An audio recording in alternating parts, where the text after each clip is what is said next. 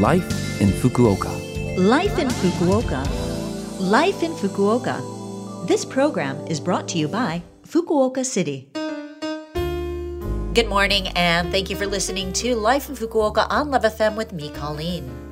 This program is just a short show to share with you tips on how to live in Fukuoka City more comfortably, as well as give you information from the city and things to do when you're out and about. For all of that, make sure you tune in every Monday morning for Life in Fukuoka in English. Life, in Fukuoka.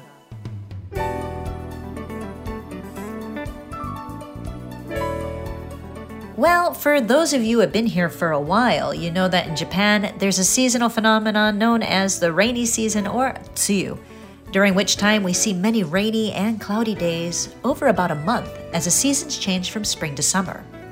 If this is your first year here, well, hopefully you like the rain.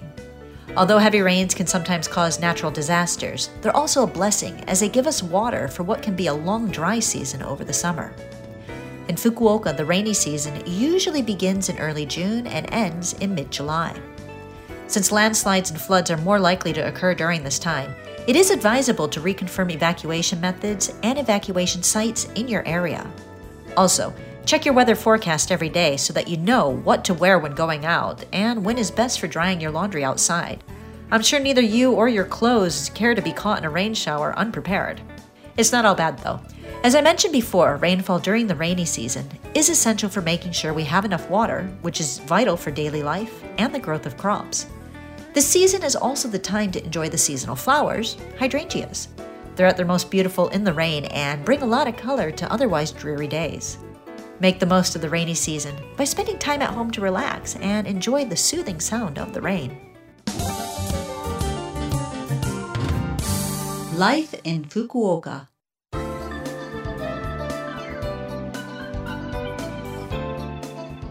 All right, now I have some information from Fukuoka City about Easy Japanese Radio.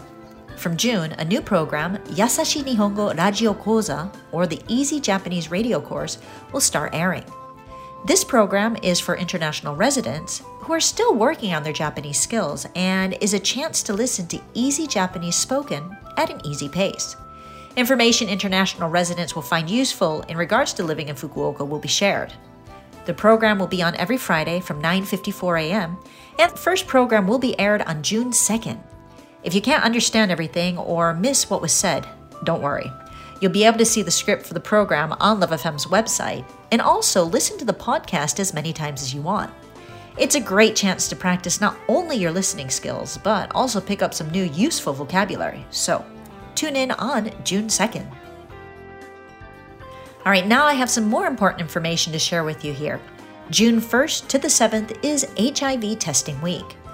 Just last year, medical institutions in Fukuoka City reported 37 new HIV infections and 11 AIDS patients. To prevent the spread of HIV, the earlier it's discovered, the faster it can be treated. Even if someone is infected with HIV, few symptoms appear, which is why testing is necessary to know if someone is actually infected. Free, anonymous HIV screenings will be held at the health and welfare centers of each ward. Screenings are on specified days, so please visit the homepage of your local health and welfare center before you go. If an HIV diagnosis is made in the early stages, with proper health management and treatment, the onset of AIDS can be delayed. So, if you think you may be at risk, please get checked as soon as possible. Life in Fukuoka.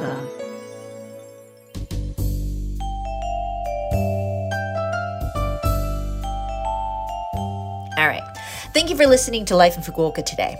I had a lot of information to share, and there is that phone number that you might like to hear again, which you can if you listen to this program's podcast, or you can check out the blog and the contents of this program to get that information. Just go to the Love FM website and look up this program's page.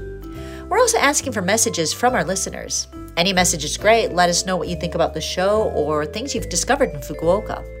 The email address to send to is 761 at lovefm.co.jp. Again, that is 761 at lovefm.co.jp. I'm looking forward to hearing from you. Have a great day, and I will speak to you again next week.